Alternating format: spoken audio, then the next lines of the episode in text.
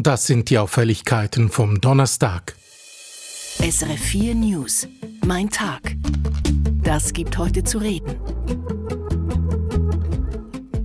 Die Schweizerische Post macht einen Drittel weniger Gewinn. Der Postchef ist trotzdem zufrieden.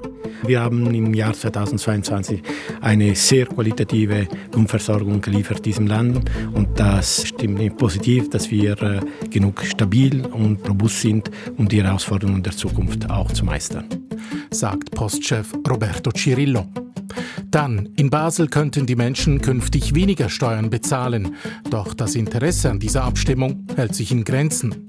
Und eine Kreditkarte zu beantragen kann auch seine Tücken haben, vor allem wenn man ein gemeinsames Haushaltskonto hat auf der Bank. Schön sind Sie bei uns, mein Name Rino Curti.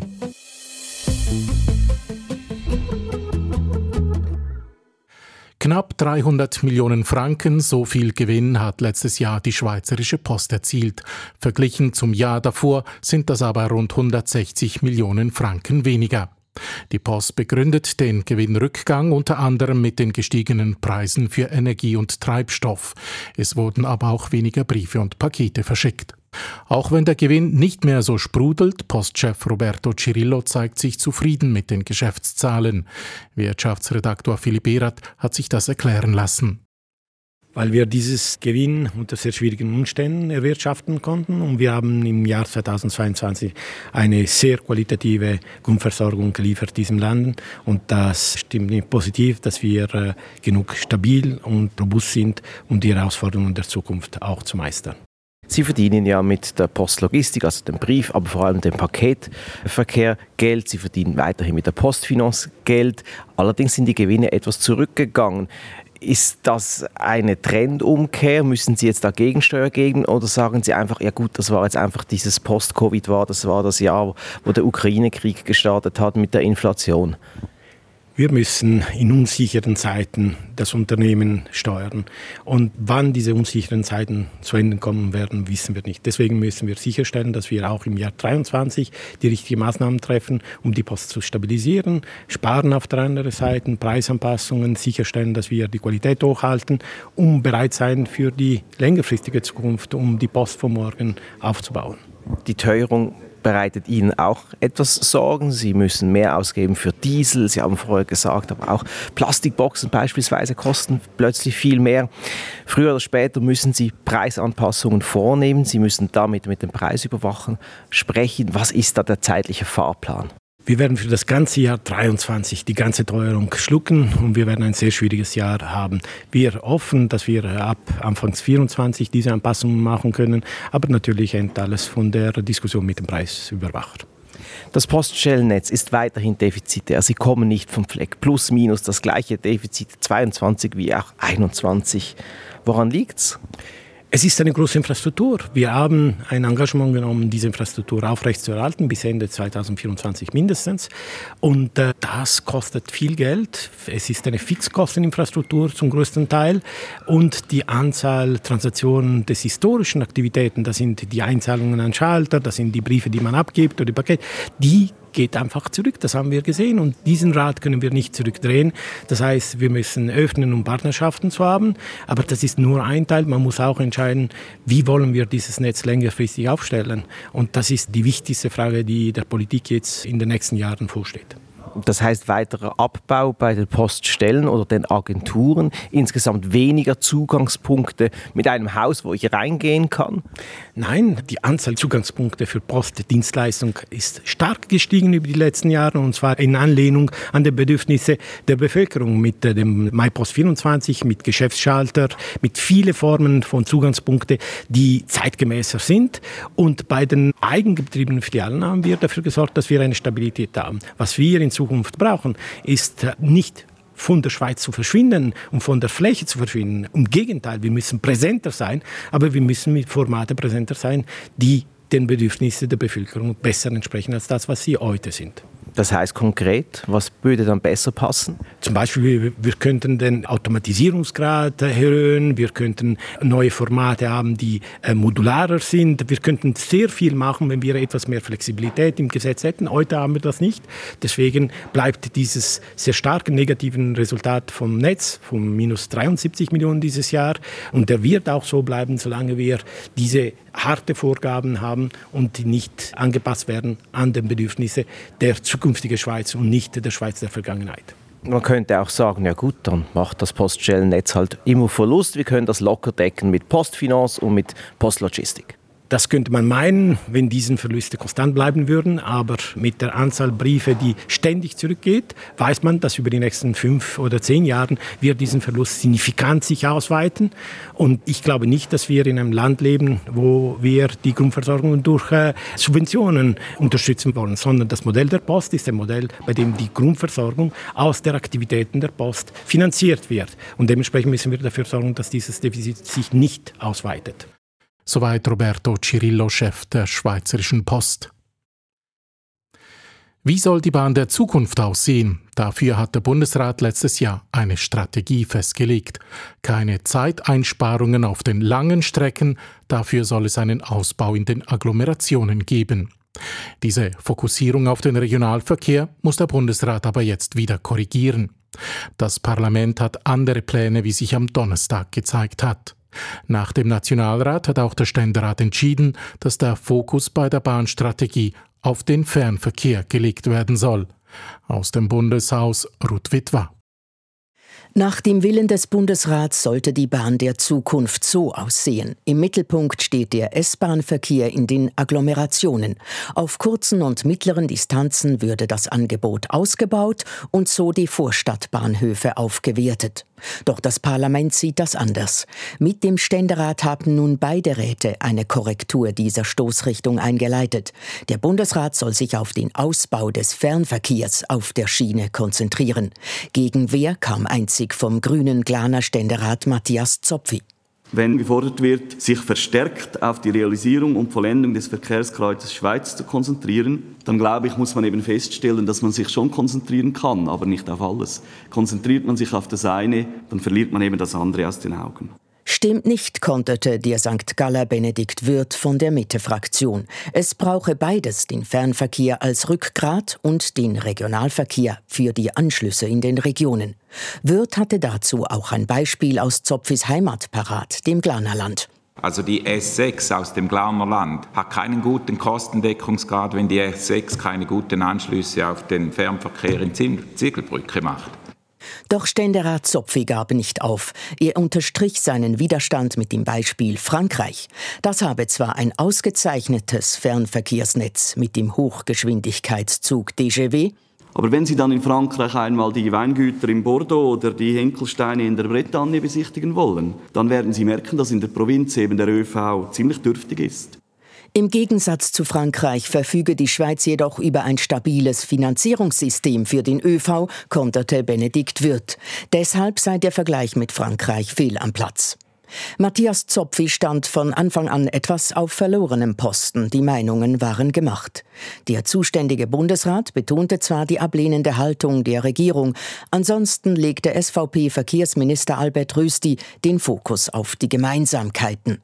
Er sah keine großen Differenzen zwischen der Strategie des Bundesrats und der Korrektur des Parlaments. Ich glaube, wir können in der kleinräumigen Schweiz, die nicht unbedingt vergleichbar ist mit anderen Ländern, wenn ich die, an die Agglomerationsprogramme denke, 37 Agglomerationsprogramme, dann sind wir eigentlich äh, eine Einheit und sollten das nicht gegeneinander ausspielen. Ich denke, das war auch nicht die Absicht des Bundesrats.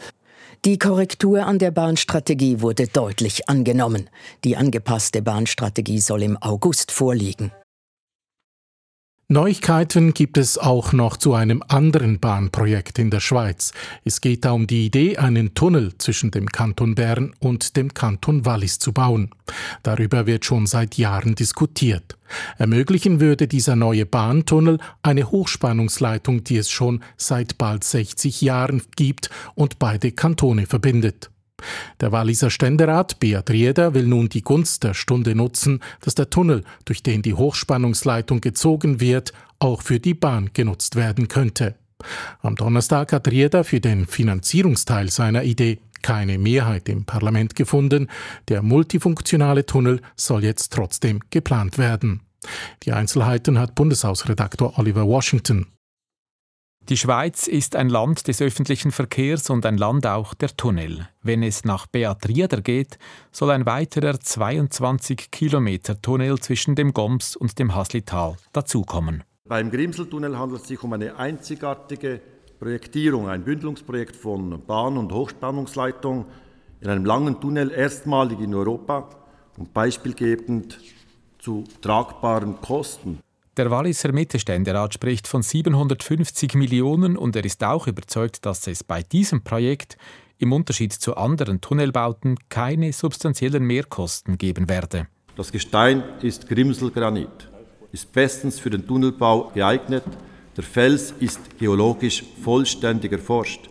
Nirgends in der gesamten Schweiz ist der Granit, das Gestein, so erfasst wie beim Grimsel. Als Ständerat und Verwaltungsrat der Grimselbahn vertritt Rieder natürlich die Interessen der Region, die zwar viel für die Schweiz mache, aber das Gefühl habe, vernachlässigt zu werden. Rieder zitiert aus einem Brief eines Gemeindepräsidenten des Haslitals. Wir haben es satt, sagt er, wir haben es satt, ohne Gegenleistung in unserem Tal Großbaustellen zur Sicherung der Energieversorgung der Schweiz zu haben. Trifft sieben bis acht Jahre, Grimselstaumauer fünf Jahre, Grimselseevergrößerung acht Jahre, um nach Abschluss der Arbeiten wieder auf Feld 1 zu stehen.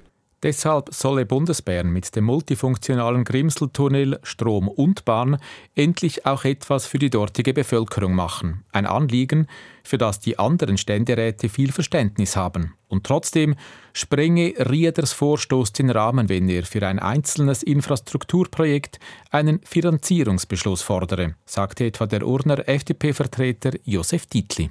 Und dort geht diese gut gemeinte Motion von Kollege Rieder viel zu weit. Entsprechend meldeten während der Debatte auch andere Ratsmitglieder ihre regionalen Wünsche an, etwa die Luzerner Mittelständerätin Andrea Kmür. Wir warten nämlich zum Beispiel in Luzern schon seit einem halben Jahrhundert auf die dringend notwendigen Ausbauten der Infrastrukturen am Knoten Luzern und in Richtung Zürich oder die Basler SP-Vertreterin Eva Herzog. Und ich möchte den Reigen natürlich vervollständigen und Sie daran erinnern, dass es ein Projekt Bahnknoten Basel gibt, das auch Mittel braucht. Rieders Vorstoß geht zu weit. Gleichwohl ist der Ständerat der Meinung, dass man die notwendige neue Starkstromleitung zwischen dem Wallis und Bern und einen neuen Bahntunnel gemeinsam planen soll. Der Rat hat einstimmig eine entsprechende Motion überwiesen. Insofern hat Beat Rieder sein Ziel erreicht und ist von anderen Ratsmitgliedern für sein Powerplay auch beglückwünscht worden. SRF 4 News. Mein Tag. Das gibt heute zu reden. Und jetzt geht es nach Norditalien. Dort gibt es diesen Winter 60 Prozent weniger Niederschläge. Die Folgen sind fatal, das zeigt sich schon seit Wochen. Schon jetzt ist der längste Fluss des Landes nur noch ein Rinnsal und in Venedig stecken die Gondeln fest im Schlamm der ausgetrockneten Kanäle. Nach dem Dürrejahr 2022 droht jetzt Italien eine noch schlimmere Dürre im laufenden Jahr. Wie gehen italienische Bauern damit um? Italien-Korrespondent Peter Vögeli hat den 33-jährigen Elia Negretto getroffen, ein Bauer aus der Region Veneto. Strahlende Sonne über Albetone, einem 2000 Seelendorf 50 Kilometer nordöstlich von Padua. Für seine Eltern sei es noch ganz normal gewesen, dass es in dieser Jahreszeit permanent geregnet und man von November bis zum Frühlingsanfang kaum die Sonne gesehen habe, weil es so neblig gewesen sei, erzählt der 33-jährige Bauer Elia Negretto. Da novembre eh, per due o tre mesi non vedevano mai il sole a causa de, della nebbia. Negretto bewirtschaftet mit seinem Vater einen 85 Hektar großen Hof. Vor uns ein Weizenfeld, die Ähren nicht grün, sondern bereits leicht bräunlich. Come si vede sta già soffrendo, cioè la, la colorazione che tende verso il giallo. Schon jetzt ist der Weizen gestresst, sagt Negretto. Vor uns ein kleiner Kanal, Teil des Bewässerungssystems der Region, das Wasser aus der Etsch bezieht. Normalerweise führten die Kanäle das gesamte Jahr über Wasser, doch letztes Jahr seien sie bereits im Mai, Juni stellenweise ausgetrocknet. Già maggio, giugno avevano i canali secchi. Wir hoffen, dass wir das ganze Jahr über hier Wasser in den Kanälen haben, aber es gab im Winter nur halb so viel Schnee wie im langjährigen Durchschnitt, sagt Negretto. Quest'anno speriamo questo canale, questo lab continui a lavorare, ma la neve sulle montagne è al 50% rispetto alla media degli ultimi dieci anni. In gewissen Regionen drohe den Bauern ein Totalverlust der Produktion. Ma in altre zone già adesso stanno iniziando a perdere la produzione totale poi dell'anno. Negretto ist einerseits sehr besorgt über die plötzliche Geschwindigkeit des Klimawandels und andererseits zuversichtlich, mit technologischen Hilfsmitteln Lösungen zu finden, seien es genetisch modifizierte Pflanzen oder digitale Bewässerungsmethoden. Sono spaventato dalla velocità del cambiamento, ma sono molto consapevole delle possibilità che ha il mondo agricolo se lavora nella giusta direzione.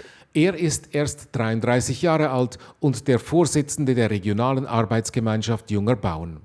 Er will nicht resignieren und experimentiert jetzt mit Granatäpfeln, die eigentlich nur im Süden Italiens gedeihen. Die Bäume sind mit Planen abgedeckt, weil sie das Wasser nicht vom Regen, sondern aus der Erde beziehen. Mit einem künstlichen Bewässerungssystem versucht Negretto die Rahmenbedingungen Süditaliens zu kopieren. Là avete una prova di telo antipioggia perché in questo modo vado a ricreare il clima del Sud Italia. Doch ganz so einfach ist es nicht, weil die Bedingungen eben doch nicht ganz stimmen. Zum Beispiel gefriere hier nachts noch der Boden. Mais, der viel Wasser braucht, pflanzt Negretto nicht mehr an, dafür experimentiert er mit Bambus. Doch neue Technologien und Experimente seien für viele keine Option. 50 Prozent der italienischen Bauern erzielten einen Umsatz von weniger als 10.000 Euro. Sie seien nur nebenberuflich und in kleinem Umfang landwirtschaftlich tätig, sprich, sie haben kein Geld, sich technologisch aufzurüsten. Il 50% delle aziende agricole italiane non superano i 10.000 euro di fatturato. Was sagt der Experte? Nicola Pecchioni ist der wissenschaftliche Direktor der CREA, der wichtigsten öffentlichen Institution Italiens für Agrar- und Lebensmittelforschung. Akut bedroht sei der Norden Italiens, der Süden leide schon lange unter Trockenheit. Die Mais- und Getreideproduktion seien in Gefahr, weniger die berühmten italienischen Tomaten. Ausfälle ließen sich allerdings durch Importe ausgleichen. Grundlegende Produktionsumstellungen hält Pecchioni für wenig realistisch, weil viel des Made in Italy auf den traditionellen Produkten basiere. Allora, non penso che diciamo, ci dovremmo aspettare un cambio radicale delle specie coltivate, anche perché su queste Die CREA forsche an einer Vergrößerung der Wurzeln der Nutzpflanzen, sei es durch Kreuzungen, sei es durch Gentechnik. Letztere wird in Italien traditionellerweise allerdings mit großem Misstrauen verfolgt.